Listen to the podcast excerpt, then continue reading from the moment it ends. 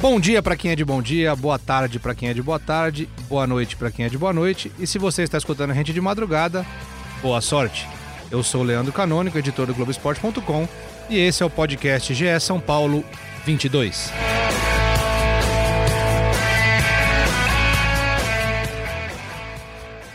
Convidado especial do podcast GE São Paulo 22, Vitor Pozella, produtor de reportagem do Grupo Globo. Seja bem-vindo. Que honra fazer parte desse podcast, Leandro. Estou muito feliz de estar aqui.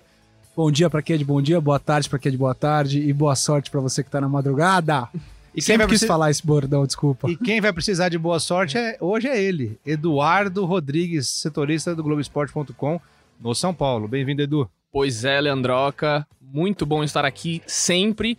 E hoje vai ter um debate bom aí, porque durante a semana, Vitor Pozella é, falou na semana passada que o Diniz precisava de tempo para trabalhar, precisava de uma semana cheia. Deu certo contra o Santos, mas contra o Ceará o resultado não foi daqueles esperado. E aí a gente vai debater hoje. Eu tenho minhas teses, Vitor Pozella tem as dele, e a gente vai ver quem ganha o debate no fim. E na minha ponta esquerda, ele que tá correndo mais que o Alexandre Pato na temporada toda, Marcelo Razão, outro setorista do São Paulo. Fala, Leandroca, Pozella, Leon, Edu Rodrigues. Eu tô só aqui de lado nesse embate que vai pegar fogo. Pozella e Edu promete a luta anunciada na semana, né? Grande divulgação. Vamos ver no que vai dar isso aí. E na mesa de mixagem, no, no nosso joguinho aqui cheio de luzes, nas nossas picapes, ele, o inconfundível Leonardo M. Bianchi. É, Leon, Dá um alô aqui, cara. O pessoal precisa escutar a tua voz. Eu queria dizer que eu tô tão ansioso quanto a torcida São Paulina para ver o embate Edu e Pozella. Muito bom, esse é o podcast GE São Paulo 22, repetindo aqui. Vamos agora, Leon. A gente preparou aqui um open bar de gol perdido pelo São Paulo. Som na caixa aí. E vem o Daniel. Olha que bola pro Igor! Que bola fantástica metida pro Igor! Gomes. Esse foi só o primeiro, você nota na voz do J. Júnior que ele tá incrédulo, né? Ele tá incrédulo. Assim como ficou a torcida do São Paulo, o J. Júnior ficou ao reagir ao gol perdido pelo Igor Gomes ainda no primeiro tempo. Vai lá, Leon. Chegou, clareou, ele ia bater, devolução feita, bola rolada pro Lisieiro. O torcedor do São Paulo esperava que o Daniel Alves fizesse o gol, né? Não só o torcedor do São Paulo, né? Razan, Edu e Pozella. Todo mundo que viu esse lance esperava que ele fizesse o gol. Ele poderia ter chutado direto pro gol, que servir para fazer talvez o mais fácil pro time, né? Para deixar o gol escancarado e aí os dois não se entenderam inacreditável, bem. Inacreditável, Edu. É, ontem foi uma, um reflexo do que é o ano inteiro do São Paulo, né? Perdendo gols atrás de gols. É, pode terminar o ano como a, o pior ataque da história do São Paulo, que seria vergonhoso. É o, o ataque. Não, já pior... é, já é. Desculpa te interromper, perdão, perdão. Mas já é vergonhoso. É, já é vergonhoso. Não Isso, importa o que aconteça, o ano de São Paulo é vergonhoso. Seria um vexame ainda maior. Foi em 1973 que o São Paulo tem o seu pior ataque, pior média de gols, que é um gol por jogo. E o São Paulo atualmente tem uma média inferior a um gol por jogo. Então vai ser um vexame muito grande. Ô Zé lá, eu ontem, eu tô todo rodado, eu tenho, tenho muitos amigos são paulinos, a gente conversa bastante. E tem um amigo meu especificamente que ele fica bravo com o São Paulo. Ele fica bravo. Ele perde até a compostura. Ontem foi um dia desses. Ele tava bravo, ele tava pé da vida. Não posso nem falar que ele tava aqui. Mas ele tava pé da vida. Mas também, né, Leandroca, não é pra menos, né? É inacreditável os gols perdidos pelo São Paulo. É inacreditável. Isso não só ontem. O São Paulo e Atlético Paranaense no Morumbi, o gol que o Pablo perde é brincadeira. É cara a cara com o Santos. Não tem perdão. Camisa 9, de qualidade, cara Sim. a cara com o goleiro, tem que fazer o gol. O Daniel Alves, então, pô, o jogador mais premiado da história do futebol, que mais vezes levantou troféus. Não, não dá para perder aquele gol. E não foi só esse, né? Teve aquele do segundo tempo sim, sim. que um contra-ataque o Anthony levava a bola, rolou para ele, era ele o goleiro. E ele perde a oportunidade, escorrega também. Eu não sei o que acontecia ontem, os jogadores de São Paulo estavam com a chuteira errada, escorregavam toda hora. Só, só vamos situar aqui, porque a gente já tá. Quantos minutos de programa a gente tá? Cinco minutos de programa agora, e a gente ainda não falou qual foi esse jogo. É que o São Paulo já frustrou tanto o seu torcedor que a gente, a gente nem já pode se perder. Puta, de repente estão falando do Havaí, estão falando do, do, CSA, do Goiás, do Atlético Paranaense. Subiu a corneta! Estamos, estamos falando de Ceará 1, São Paulo 1. Um jogo que o São Paulo tinha nas mãos, teve a oportunidade de fazer mais gols, recuou. Né? Não há justificativa para as alterações que o, que o Fernando Diniz fez. né? Ele falou depois que o Reinaldo pediu pra sair, o Liseiro pediu pra sair, mas não dá. Ele recuou o time. Ele tinha outras Ele opções no banco fugiu, pra manter é. pelo menos a Ele mesma fugiu das característica de jogador. convicções dele ontem, foi muito mal. O São Paulo recuou e tava claro que o São Paulo, como disse o Razan, o São Paulo implorou, né, Razan? Implorou pra tomar, tava desenhado que o São Tomou Paulo ia gol tomar o gol. faltando. O Fernando Diniz falou 10, qui- Último 10, lance 5 do segundos. jogo. Não, faltavam dois segundos no relógio pra dar os 50. Então, assim, foi mais um vexame do São Paulo na temporada. E vamos organizar o programa aqui então agora. Nós vamos fazer em três blocos hoje. Primeiro bloco, frustração. Segundo bloco, frustração. E terceiro bloco, bloco, frustração. Razan. Tem pouca frustração torcedor do São ah, Paulo tá louco. ano. Os caras estão. Esses meus amigos, eles estão pé da vida, cara. Vou falar pra você. É, Além desses dois lances que, o, que a gente ouviu do Jota narrando na, na transmissão do Premier, ainda teve um outro que o Anthony dá o passe pro Daniel Alves. Ele, quando ele recebe, acho que é o Samuel Xavier, chega de ladrão e tira a bola dele também na hora H. O São Paulo se armou para ter o contra-ataque, teve o contra-ataque três vezes pelo menos e não soube aproveitar. O Fernando Diniz, se eu não estou enganado, ele disse que fez as alterações para tentar tirar um pouco esse jogo de transição, né? Para tirar esse lá. Mas não conseguiu, porque o o jogo continuou na correria que o Ceará queria que ficasse. Para quem estava correndo atrás do placar, o São Paulo tinha que manter a bola nos pés como sabe fazer e não soube fazer isso com o Diniz. Assim, eu assisti o jogo do Corinthians. É, então, assim que acabou o jogo do Corinthians, fui assistir o jogo do São Paulo. Eu só assisti o segundo jogo, o segundo tempo do jogo do São Paulo. Mas eu fui atrás dos lances do primeiro tempo, que é minha obrigação, meu trabalho. O São Paulo jogou, na minha opinião, um bom primeiro tempo. Ali eu vejo muito do Diniz, a troca de passe. O gol é um golaço. Ah, foi um belo É, gol. Jogada trabalhada. As triangulações que o São Paulo estava fazendo lá direito, acho que a estratégia com o Daniel Alves solto lá deu certo inicialmente. O que me surpreendeu quando eu vi o time no papel, eu falei, nossa, sem centroavante, como é que vai segurar essa bola? Mas acho que o primeiro tempo deu certo. O Igor Gomes perdeu aquele gol, e depois redimiu com aquele belo passe. O gol do São Paulo é muito bonito, né? Uma linda metida de bola do Igor Gomes. Mas o segundo tempo, que eu pude assistir ao vivo ali, foi, foi muito ruim do São Paulo. Eu acho que o Fernando Diniz errou e o time inteiro errou. Mas ele tentou se recuperar e se redimir do erro ao colocar o Raniel. Eu acho que a explicação de colocar o Raniel é muito óbvia. Segurar a bola na frente com um centroavante pra dar tempo do time chegar, porque a bola batia e voltava, batia e voltava. E não conseguiu segurar nada. E o Raniel não conseguiu segurar a bola, os jogadores não se aproximaram do Raniel, enfim, é muito questionável a saída do Anthony por ser um jogador veloz, mas na, na, na cabeça de quem pensava, eu não quero mais jogar em contra-ataque, eu quero jogar com a bola. Eu preciso de um cara que pare a bola lá e que dê a bola pro Daniel, que dê a bola pro Lisieiro, que dê a bola pro Vitor Bueno, enfim, acho que é por aí, por isso que a substituição dele é o Raniel. Já o Léo Pelé e o Reinaldo, sei lá, é seis por meia dúzia, o Reinaldo Sim. pediu pra sair, saiu Sim, sim. tava mal, né? Tinha uma amidalite durante a semana, enfim. É, mas um jogo de segundo tempo de São Paulo horroroso. Tava na cara que ia tomar o gol. Se eu tivesse casa de aposta aberta, apostaria num segundo gol ali na partida. Eu acho que o torcedor nem deve ter ficado com. Óbvio, ficou com raiva, ficou triste, mas não foi surpresa nenhuma o São Paulo tomar um empate. Sim, tava muito Já era o Tava desenhado. desenhado, tava é. pedindo. O Paulo implorou. O, o Thiago Volpe pegou duas bolas muito boas ali. Sim, ele, repetindo aqui, podcast que é fã do Thiago Volpe, melhor jogador do São Paulo na temporada. Só pra dar o crédito da informação que o Edu citou, é o Alexandre Gisbert. É assim a pronúncia? Eu nunca sei se eu vou acertar. É, ele, ele até mandou um áudio aqui, é o nosso parceiro Bota de... o áudio dele, bota Vou, o vou áudio. colocar aqui, vamos ver se, vamos ver se sai. Gisbrecht. Gisbrecht. Gisbrecht. Gisbrecht. É então. historiador do São Paulo, ele sempre coloca informações úteis e relevantes no- no- na conta dele no Twitter. Ele colocou que os piores ataques do São Paulo após 58 jogos no ano, esse, o atual, é o pior disparado, como o Edu falou. O anterior, que era o pior até agora, era em 1973. O São Paulo tinha feito 62 gols naquela ocasião, agora tem 54 gols em 58 jogos. É realmente pífio o desempenho do São Paulo ofensivo Ah, só nesse tem ano. uma coisa a dizer. Que vergonha, velho. Que vergonha. É uma vergonha. O que chama mais atenção é porque os principais reforços do São Paulo no ano foram pro, do meio para frente, vai. Com exceção do Daniel Alves e do, Juan, e do Juan Fran, que são nomes grandes que também que chegaram, mas chegaram já da metade para metade para frente da temporada. Chegou Pablo e Pato, que são os dois principais atacantes do, do time, e os dois, seja por lesão, seja por baixa qualidade técnica de um momento para cá, não estão tendo mais opção, não estão mais jogando, e aí isso reflete nesse número. Pozella levantou a mão, tem prioridade. Só uma observação. é, na minha cabeça, o, o Fernando Diniz pensou no jogo contra a Chapecoense. No segundo tempo, naqueles primeiros 15 minutos, uma estratégia de matar o jogo, vou jogar no contra-ataque, vou meter um gol, como ele teve a chance. O Daniel teve a chance de fazer o gol e ele não conseguiu fazer esse gol. E o Ceará começou a sufocar, sufocar, sufocar. Então, assim, é, é, tentando entender a cabeça do treinador, não, sou, não tô na cabeça dele, mas eu imagino que ele pensou no jogo da Chape, usou a mesma tra- estratégia e não deu certo. Mas assim, é, de uma certa forma até que deu, porque ele teve as chances, né? Exato. As Aí chances a competência do jogador Exato. não Se permitiu o São que Paulo faz o segundo gol. gol, a gente não estaria falando nada disso aqui. Mas Ó, eu vou te falar. Não, desculpe, não, Edu, vai lá. É a terceira pessoa que vai te cortar, você vai poder pedir música pro Fantástico. Né? Vai. Mas agora eu quero saber onde o São Paulo criou tanto, porque eu tenho números aqui que comprovam que o São Paulo não criou muito ontem. O Diniz tem toda aquela história. é, no Fluminense, teve o jogo Fluminense-CSA que ele sempre fala que criou 22 oportunidades de jogo, de gol e etc. Ontem, o São Paulo teve duas chances reais de gol. Além do gol, teve aquela do Daniel Alves. A do Igor Gomes no Do- primeiro tempo também.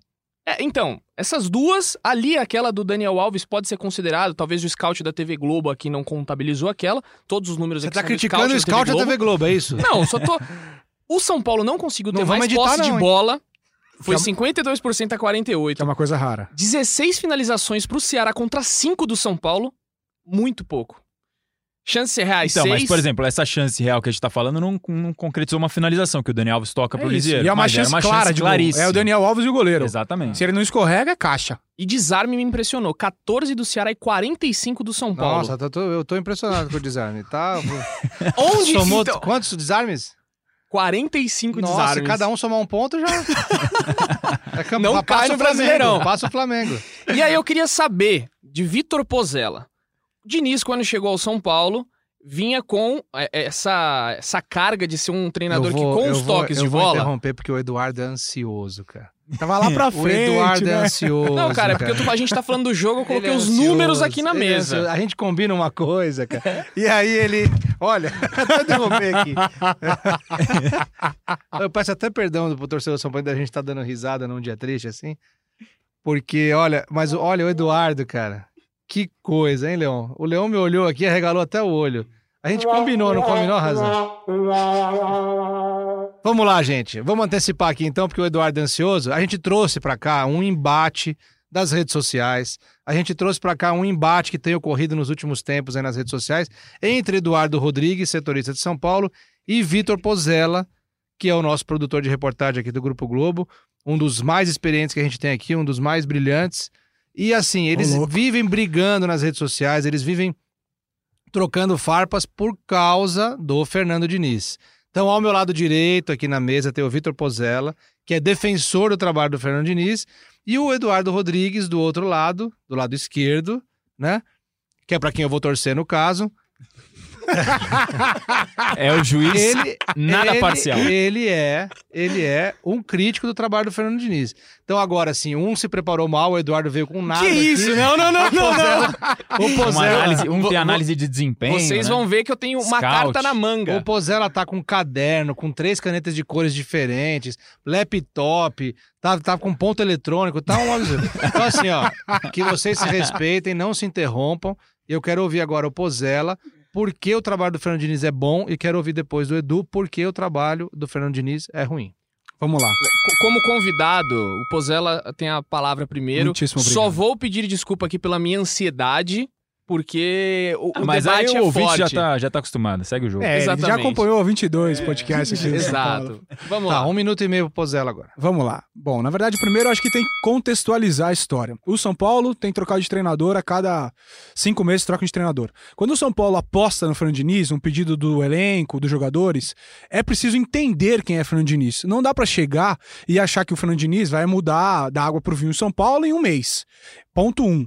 É, é como você colocar um destino lá naquele aplicativo Waze que a gente tem no carro e no meio do caminho mudar a rota. É assim que São Paulo vive há quatro ou cinco anos. Ah, tá chegando no lugar, errou duas ruas, muda a rota. Assim você vai ficar recalculando, recalculando, não vai chegar a lugar nenhum. É por isso que eu acho que o São Paulo precisa ter paciência e os torcedores também. Não é da noite pro dia que vai mudar a, o treino, que vai mudar o resultado, que vai mudar a maneira de pensar, que vai ser um time vencedor toda a partida. Enfim, é um processo. Acho que o Fernando Diniz é, é um cara que pensa muito diferente dos seus antecessores. Então, ele precisa de tempo. É esse argumento que eu dava pro Edu, até inclusive em relação às últimas semanas. Ele precisa. Quando ele tem uma semana para trabalhar, ele não perde. Todas as vezes que o Fernando Diniz teve uma semana livre para trabalhar no São Paulo, ele não perdeu. É claro que o desempenho do time não é o que eu esperava com o Fernando Diniz. Acho que tá devendo. Mas aí a gente precisa compartilhar a responsabilidade entre técnico e jogadores. O jogo de ontem, os números, é, nesse caso eu acho que eles mentem um pouco, assim. É claro que o São Paulo tomou uma pressão desnecessária, mas as melhores chances do jogo foram do São Paulo e o São Paulo desperdiçou. Então, se os jogadores tivessem a eficácia de colocar a bola na rede, o São Paulo ganharia o jogo de ontem tranquilo, com a, com a estratégia que o Fernando colocou. Passa a palavra aqui ao Edu, respeitando o tempo de um minuto e meio. Vai lá, Edu. Bom, vamos lá. É, quando o Fernando Diniz foi contratado, é, eu vim aqui nesse podcast e esperava um futebol mais vistoso. Claro, precisa de tempo. Só que eu acho que esse tempo já foi dado ao Fernando Diniz, já são muitos jogos. O Leon tá aqui, ó, esbravejando, mas eu acho sim que a- a- o estilo de jogo os jogadores que ele tem ali no meio de campo, como o Daniel Alves, você tem o Hernanes, você tem, embora o Hernanes não esteja jogando, você tem Lisieiro, você tem jogadores de qualidade de passe. E o São Paulo não consegue ter objetividade, não consegue é, aprofundar na linha de fundo, não consegue. é, enfim, não consegue ter o jogo que o Fernando Diniz pensa. Até agora não vi isso no São Paulo. Sobre a semana cheia. Desculpa, a gente tá no futebol brasileiro. Se você chegar no ano que vem com o Libertadores brasileiro, o São Paulo não vai ganhar mais nada, vai precisar de uma semana cheia. Mas aí ele vai ter pré-temporada. Então, aí a pré-temporada vai dizer. Só que os números dele mostram que é, vai ser muito difícil a permanência dele. Eu acredito que vai ser muito difícil a permanência dele pós-Paulistão, por exemplo, se ele não conseguir bons resultados. Porque ele não consegue desempenhar em números. Aí a gente vai entrar naquele debate: futebol é resultado. Eu acho que o São Paulo hoje precisa de um técnico que chegue e dê resultado, e não futebol bonito, não espetáculo. O Fernando Diniz perde bonito. Não é isso que, que o, o torcedor São Paulino quer.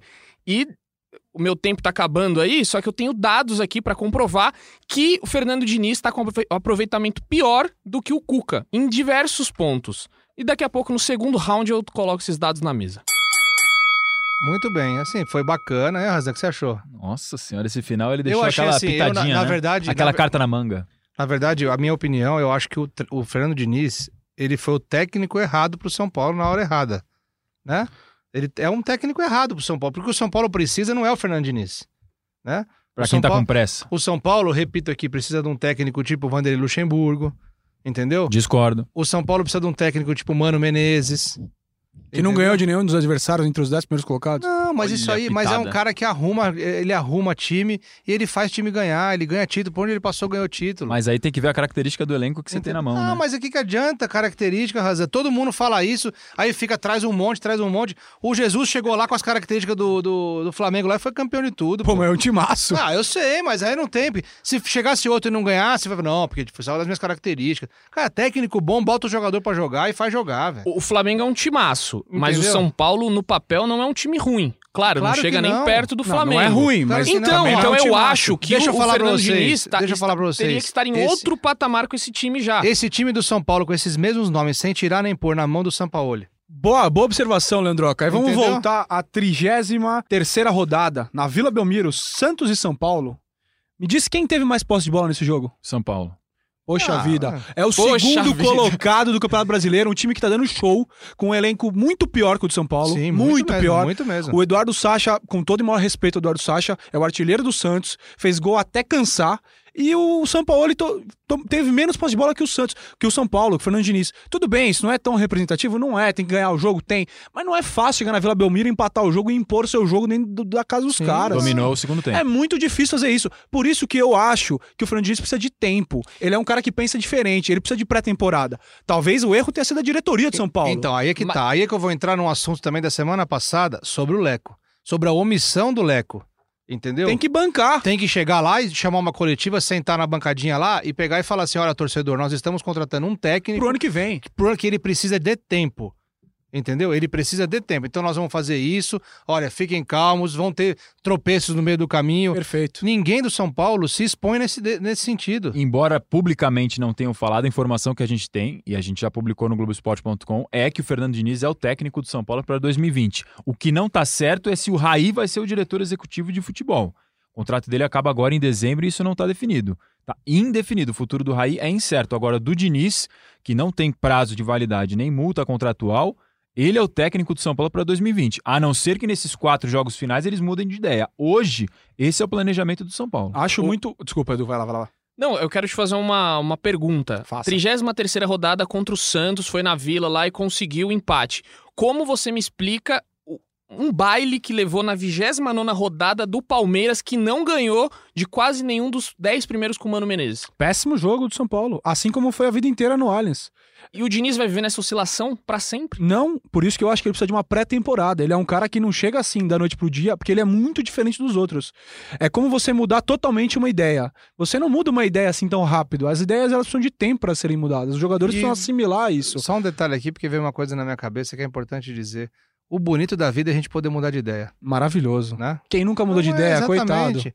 Você pegar o Leandro de 15 anos atrás, o Razan de 10 anos atrás, você vai ver que você evoluiu pensamentos, o Vitor de 10 anos atrás, o Edu de meia hora atrás. Mas eu, eu, eu defendo sim, eu acho que a sua, sua colocação é boa. Pós-Paulistão, ah, eu acho perfeito. O Fernando Diniz vai ter um mês de te- pré-temporada, vai ter um campeonato paulista inteiro para disputar. Se acontecer isso e ele for mal, eu venho aqui com a maior humildade do mundo e falo, Edu, tem razão, o Fernando Diniz não tá preparado para dirigir o São Paulo. Salva, Leon, salva essa frase aí, ó. Eu O- Vamos cobrar. Eu tô gostando da argumentação do Pozella, tá muito boa. Você só falou duas palavras que o torcedor do São Paulino não aguenta mais. Eu falei? O Pozella. Ah, tá. Precisa de tempo e de paciência. É. Ah, mas É, aí não não, tem fórmula mágica. Sim, né? eu sei, eu concordo contigo. Mas o torcedor do São Paulo não aguenta mais. São quase sete anos de fila agora em dezembro, né? Vai Sim. fazer sete Não, anos. Sete anos. Sul-Americana 2012, o último título. 12 de dezembro de E 2012. O tempo, todo o tempo, o tempo todo, o São Paulino, paciência, tempo, paciência. Ele- o São Paulino não tem mais nenhuma paciência. Embora o clube não tenha que entrar nessa loucura. Deixa claro. eu falar aqui com o torcedor São Paulino com todo o carinho do mundo. Eu, Vitor, quero dizer a vocês que é preciso ter paciência, porque futebol é probabilidade. A probabilidade maior é quando você faz um trabalho bem pensado. O acaso, ele pode dar certo, mas aí a probabilidade é muito menor de dar certo no acaso. Quando você faz as coisas pensadas com razão, aí sim. Aí você consegue chegar num bom resultado a médio e longo prazo. A curto prazo, se for tudo no acaso, a cada cinco meses a vaca doida mudando tudo, pode ganhar, mas depois pode ser rebaixado. Sim. Quer dizer, o São Paulo não cai. Mas é, pode ficar lá lutando pra nada, pode ficar em cinco anos de, de seca. Tem que pensar as coisas de uma maneira racional. Eu sei que é difícil, que o amor é grande, que é paixão, mas não adianta ficar girando em círculo, recalculando a rota do Waze e não vai chegar a lugar nenhum. Que isso, não, palmas, gente. Vamos. Até parece. Se você, se Essa você é pegar esse discurso de agora e substituir por qualquer outra coisa, qualquer outra temática da vida, ele serve. É, sempre. Que poder de argumentação desse nosso convidado. Razan, próximo jogo de São. Paulo, só pra gente não perder aqui. Próximo jogo de São Paulo. Eduardo. Não, na verdade eu. Ele me interrompeu. Foi É, eu pode ia falar. interromper só porque eu prometi os números aqui da de comparação de Diniz e Cuca. Quem me enviou foi Felipe Lucena, nosso companheiro aí de Grande Felipe setorismo, Lucena. Grande Lulu. do lance. Lúcio Gonzalez. E o Lucena falou, ó, pra você argumentar com Pozella aí, aproveitamento. Foi municiado, rapaz. Fui municiado, tá Chamou vendo? os universitários, amigos. amigos é, é, é. tudo, é tudo nessa vida. Aproveitamento, Cuca, 55,5%. Diniz, 48,7%. Perdeu. Posição, Cuca sexto, Diniz sexto, manteve. Distância para o quarto colocado. Cuca, 3 pontos. Diniz está com 5 pontos de distância. Que agora, nesse momento, não importa mais, porque o Flamengo foi campeão da Sim, Libertadores. e já não importa e mais. Vai mudar nada, Já vai sei. pra quinto. E se o Se o Atlético, Atlético- Paranaense estiver ali, vai pra, vai pra outro sequência, porque o Distância- Atlético foi campeão da Copa do Brasil. Distância de pontos para o líder. Aí é um pouco. Ah, mas aí o, Mas é, o, o, o Flamengo. vice-líder tem uma distância inacreditável. É, mas o líder. Cuca É um deixou com fora da 13 curva. pontos de distância pro líder e o Diniz deixou que tá com 27, qua- mais que o dobro. É, como visitante, Cuca 56%, o Diniz 33%, caiu muito. Como mandante, aí o Diniz ganha 54 pro Cuca, 66 pro Diniz. O ataque, o Cuca tinha 1,09 gol por jogo, Diniz 0,8 gol por jogo. E a defesa piorou com o Diniz, Cuca 0,71 por jogo, Diniz 0,76 por jogo. Me corrija se eu estiver errado, mas acho que os números do Cuca são muitos jogos, né? É muito É, mais do que o Diniz. São, são Ou bem seja, mais. então não dá pra fazer essa comparação. Ela, Sabe o que os dois têm em comum? Sabe o que os dois têm em É comum? assim, não O time são não muitos conseguiu- jogos também é- não, viu? O time não conseguiu engatar bem ainda com nenhum dos dois. É, com nenhum dos dois. Com o Cuca teve Melhor- uma breve sequência de cinco jogos de vitória e com o Fernando Diniz ainda tá procurando um caminho. Repito aqui, sei que o Razan concorda comigo. Sempre tem a razão. Sabe quem foi o melhor técnico de São Paulo na temporada, Boleirão? Fala aí, goleirão. Wagner Mancini. Olha Uia. só. Melhor É, o Wagner futebol Mancini do tá- São Paulo, melhor futebol mata-mata do, São do Paulo na Paulistão. temporada. Mas também foi É. uma Que foi o amostragem acaso. mínima. Ele que tá é o bem- acaso que o Pozella tava amostragem falando. mínima. Ele tá amostragem benzão mínima. lá no Atlético Tudo Mineiro. bem, mas é o acaso que o Pozella tava falando. Se ele tivesse continuado, talvez ele tivesse sido pior que o Cuca e pior que o Fernando Diniz. Mas naquele período, o São Paulo apresentou o futebol mais consistente e chegou numa final de Campeonato Paulista que não acontecia desde 2003. Perdeu, perdeu, mas chegou. Perdeu, perdeu. Mas... Hoje em dia, a final tá sendo já. Hoje em dia, há alguns anos, né, pro São Paulo. Pois é, o torcedor do São Paulo tem o que de Pra comemorar ganhar, no tem que Brasileirão? disputar. Sabe o que o torcedor do São Paulo tem que comemorar no Brasileirão? É o único time que tirou ponto do Flamengo nos dois turnos. É isso. É isso que o São Paulo tem que comemorar. Hoje o São- São Paulo tá indo pra Libertadores Vai cair do céu, grupos. vai cair do céu essa vaga. Tem co-irmão que tá pior aí. Vai cair Pois do é. céu a vaga pro São Paulo, porque não tá jogando pra, pra se classificar direto pra fase de grupo. É verdade. A sua frase. Minha frase o quê? São Paulo não merece se classificar Não, não merece. Libertadores. Não é, tá se Ah, mas classificando. vamos combinar. São Paulo, Inter e Corinthians. Sim, nenhum Nenhum dos três. Nenhum dos três. Só vão porque a Libertadores virou a feira livre no Brasil. Se fizer Quase um, metade se da fizer, tabela vai agora. Se fizer um triangular entre esses três times, eles terminam os três com zero pontos e Os três com três. Os três com medo. É, Libertadores, é não, não quero. não faz gol, não. É aquele jogo que não acaba. É isso aí. Razan, você tá aí com o seu celular, você bota pra cima, vai no scroll. Me conta o que você tá vendo aí. Não, só olhando a tabela aqui do São Paulo para até o resto do, do campeonato. Pega o Vasco Então agora. vamos lá, agenda do Razan no ar. Quinta-feira, Vasco no Morumbi. Depois pega o Grêmio fora. Jogo difícil, né? O Grêmio tá na frente, já passou do São Paulo na tabela e, e todo mundo projetava que ia ficar dessa maneira. Aí confronto com o Inter no Morumbi e fecha com o CSA fora de casa. Quatro jogos finais do São Paulo no Brasileirão de um ano que o torcedor quer mais uma vez esquecer. Você arrisca algum palpite desses 12 pontos? Quantos o São Paulo conquista? Preciso dar uma pensada aqui. Passa pro próximo né, pergunta, porque não tem esse bate-pronto assim, não. Seis pontos. Pozelinha. Nove pontos. Caramba. Tá otimista. Hein? otimista, hein? Leandro é lógico, Canoni. ele defendeu o Diniz, agora ele tem que puxar a sardinha pra ele, né? Quatro pontos. Quatro pontos? Quatro pontos. Onde perde ponto? Olha, eu acho que vai perder. Ganha do CSA na última rodada, vai ser a próxima Não vitória ganha do São Vasco? Paulo. Empata com o Vasco em casa e perde do Inter e perde do, do Grêmio. Perde do Inter no Morumbi? Sim. Ganha do Inter, ganha Nossa, do no Vasco Morumbi, e ganha do CSA. Só tô perguntando, calma. Ganha do Inter, ganha do Vasco e ganha do CSA. Acho que o único jogo que vai perder é o Grêmio. Sete pontos. Eu acho que vai empatar com o Vasco, vai ganhar do Grêmio e vai ganhar do CSA, então são sete pontos, não seis. O Eduardo não sabe o que tá falando. são sete pontos. Casão é você? É que eu falei seis, depois eu fui pensar. Na verdade, são sete. Olha, vamos lá, vamos dar que sequência ser aqui. humaninho que a gente tem. Não, agora vamos, vamos dar o Não, sequência. pera ao aí, o debate. Leo- e Leonardo tem que Ô, Leon, Leon. Sete pontos, tá? Eu vou acompanhar o Pozella, não o Edu. Não, mentira, não. Eu vou, eu vou com o Edu. Sete pontos, um empatezinho entre esses dois gaúchos aí, duas vitórias, CSA e Vasco. Então a maioria é sete pontos aqui. Eu, Edu e Leão, Não, sete pera aí, pontos. você falou, pera aí.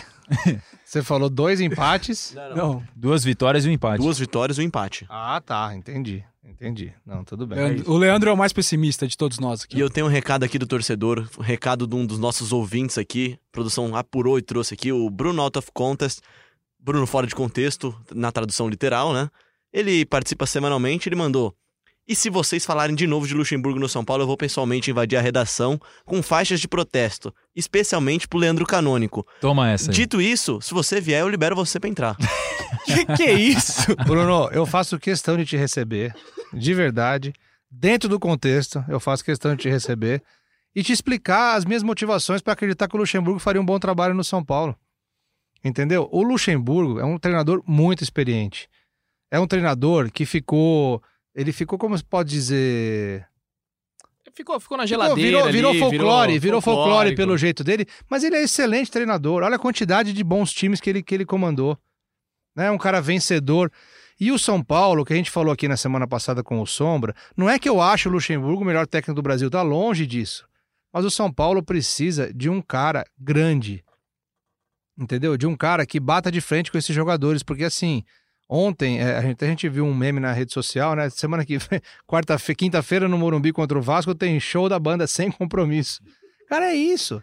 Entendeu? É, os jogadores, falta entender o contexto que vive o São Paulo. Eu acho que até o Dani, inclusive o Daniel Alves, às vezes, demora a entender o contexto que tá o São Paulo, o time dele de coração.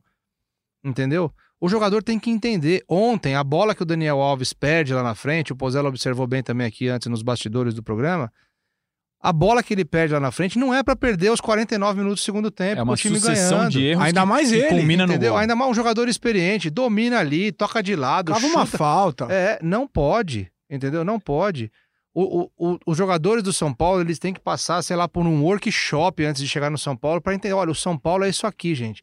O São Paulo está, o São Paulo foi isso aqui. É, o São Paulo é e está isso Entendeu? aqui. São É. Paulo é um clube gigante. Mas Exatamente, nisso eu concordo, Lê. Nisso eu concordo. Eu só não concordo que o Luxemburgo é o nome certo. E acho que concordo com o Pozella que tem que dar sequência pro trabalho. Mas que os jogadores têm uma falta total de noção do que é o São Paulo hoje, É. assino totalmente Esse, para mim, é o principal problema. Usando até o nome do Bruno, falta contexto pros jogadores mesmo. Exatamente. Isso para mim é o principal problema do São Paulo. O principal é os jogadores não entenderem a dimensão do que está acontecendo no São Paulo.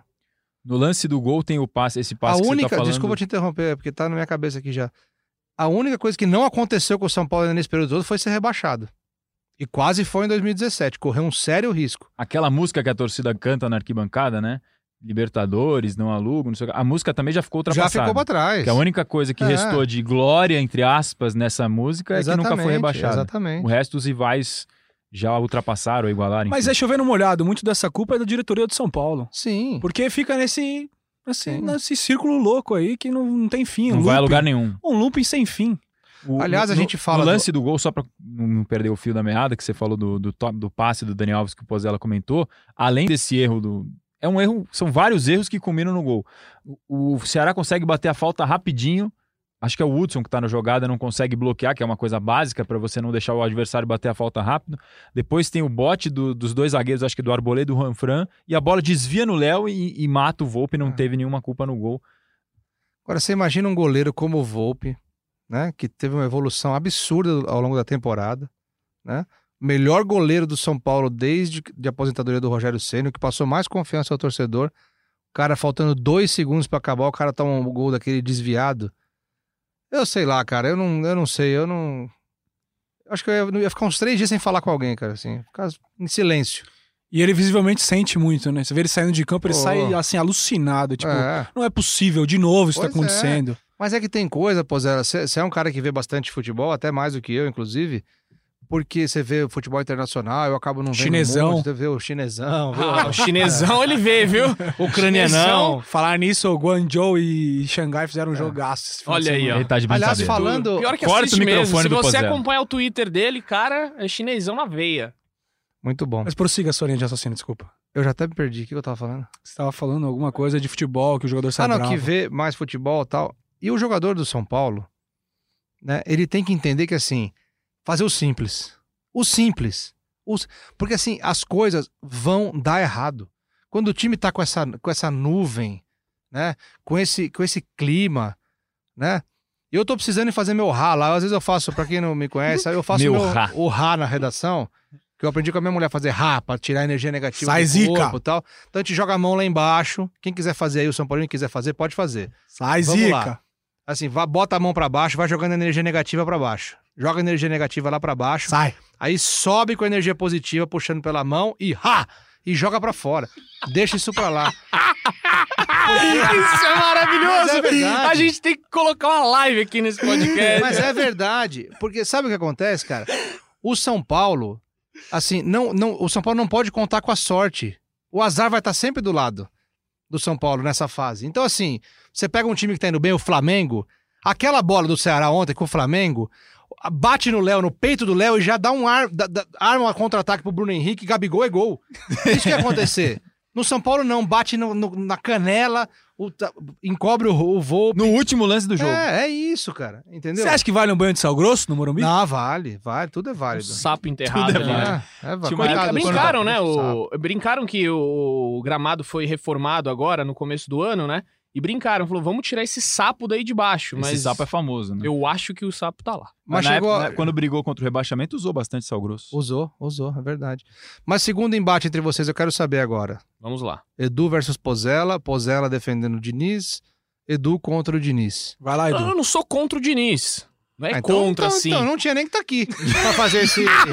Não, mas você não, não, não é, é que contra é uma palavra muito forte, cara. Não é contra. É um assim. crítico, você é um Cri- crítico. Obrigado, era Você é um isso, tá crítico. vendo? Construtivo. Contra eu acho uma palavra muito pesada. Ninguém pode ser contra ninguém. Como você falou um dia, Não, minha- pode ser, mas calma. é é assim. crítico, um A gente crítico. ainda vive numa democracia. Você pode Isso. ser contra, sim. O Pozella, quero saber. Fernando Diniz, o que, que o São Paulino pode esperar dele para 2020? Você que é um admirador do trabalho dele, que é um entusiasta do estilo Diniz. E do Edu eu queria saber, sem o Diniz, quem você defenderia no São Paulo? O que, que você acha? Ele tem que mudar o estilo dele ou tem que mudar o treinador? Primeiro Pozella. Vamos lá. O São Paulino deve ter paciência, até porque o quarto colocado não vai mudar nada pro São Paulino nesse final de ano, então o que resta é jogar um bom futebol nas últimas quatro rodadas e garantir a vaga direta para Libertadores. Sendo assim, dê a pré-temporada pro Fernando Diniz falar, para conversar com os jogadores, para colocar suas ideias, para implementar seu treino e não no meio de um, de um campeonato que é muito mais difícil para fazer isso. E o São Paulino pode ter a certeza que o time vai jogar futebol. É, é tão gostoso quando você assiste seu time jogar futebol. Pode ganhar, pode perder, mas vai jogar futebol, entendeu? O time vai saber o que fazer com a bola, o time vai atacar. O São Paulo tem boas peças. Se tiver alguns reforços pontuais, assim, pode formar uma grande, tipo, grande time pro ano que vem para disputar Paulistão, Libertadores, Campeonato Brasileiro. São Paulo tem que pensar grande, é o São Paulo Futebol Clube. E o Diniz, ele pode dar isso pro torcedor São Paulino, entendeu? Olha o que ele já fez com o Aldax. Aldax, com todo o meu respeito ao Aldax. Mas só também, né? Ele amassou o Santos na final do Campeonato Paulista na Vila Belmiro. Ele amassou o Santos. Ele ganhou do Corinthians do Tite dentro da arena, com um golaço de Tietê. Com, enfim, ele, ele já mostrou credenciais, apesar dos trabalhos que fez no Atlético Paranaense e no Fluminense. Eu acho que o São Paulo tem que comprar a ideia de jogo do Fernando Diniz. O São Paulo está acostumado a ver grandes times de futebol. Foi assim com o time bicampeão do mundo, foi assim com o time da, tri, da, da do brasileiro, campeão do, do mundo em 2005, campeão da Libertadores. O São Paulo precisa jogar futebol e para ganhar tem que ter um caminho. Não adianta ficar mudando a rota a cada três meses. Acho que tem que dar tempo para o Fernando Diniz trabalhar para que ele coloque suas ideias no time. É isso. Edu. Você me perguntou qual seria o treinador ideal para o São Paulo. Falo sem hesitar, Rogério Ceni, só que não vai vir enquanto o Leco estiver no São Paulo. Rogério Ceni tem ideias ótimas de futebol, no tempo que passou não teve esse tempo que você- o Pozella pede pro Fernando Diniz. Aconteceu tudo muito rápido ali, só que ele gosta muito de pontas rápidas, de verti- verticalidade. Eu acho que o Rogério Ceni seria o nome ideal por tudo que envolve Rogério Ceni e São Paulo, a idolatria que ele tem. Eu acho sim que nessa segunda passagem a torcida teria mais paciência pelo ótimo trabalho que ele fez no Fortaleza, pelo que ele demonstrou de ser de treinador, e eu acho que o nome que vai salvar o São Paulo é Rogério Ceni, não em 2020, em 2021 acredito que o Rogério volte.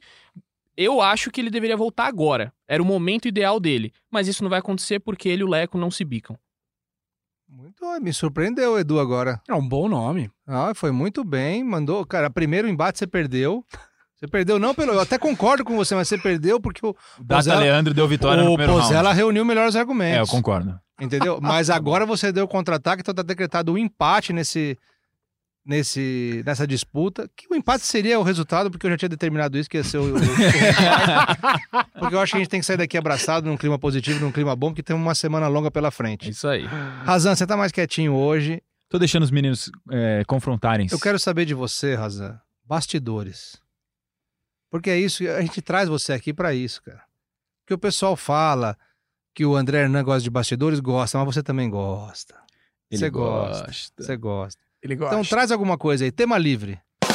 Não, 2020, o torcedor tem perguntado muito de Jorge Sampaoli, né? Técnico do Santos, que é o- poderia ser o nome ideal e tal. Primeiro tem que ver se ele não vai mesmo ficar no Santos, é o que está se caminhando para acontecer.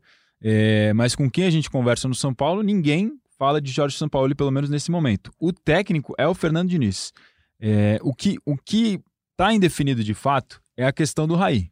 E se o Raí não ficar, eu vejo esse último ano de gestão do Leco como muito. Ele ficaria, eu acho, se o Raí realmente sair no final do ano, e seja quem for o novo diretor executivo de futebol, se é que vai ser contratado um novo diretor ou se vai ficar com alguém da- do próprio São Paulo, não sei.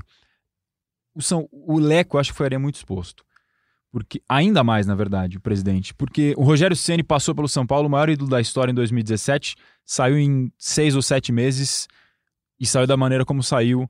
é, a relação ficou péssima. O Raí agora, dois anos à frente da gestão do futebol do São Paulo, embora os resultados sejam, alguns contestam, dizem que são muito ruins, o São Paulo parou de brigar contra rebaixamento em 16 e 2017, para liderar o primeiro turno dia 18 e chegar numa final depois de não sei quantos anos você acabou de falar agora há pouco no Desde podcast. 2003 não chegava Desde na 2003 não chegava numa final. Então tem um final. trabalho Uma de, final de Paulistão, né? de, de Paulistão. E qualquer final desde 2012. Então Ah, tem tá. um começo de crescimento no E não trabalho. podemos esquecer 2005. São Paulo foi campeão da Libertadores em 2005, vice-campeão em 2006. Então tem um começo de trabalho do São Paulo, do E Raí. do mundo. Ele explica, mundo, é. ele explica quando deu entrevista, acho que para Fox no meio do ano, dizendo que quando você troca de função na sua vida profissional, você não chega no primeiro ano e já arrebenta. É raro, pode acontecer, mas não é o normal. Ele está com dois anos na- nessa função de diretor executivo. Ele era do conselho de administração e foi para essa função agora. Tem muitas críticas a fazer para o Raí.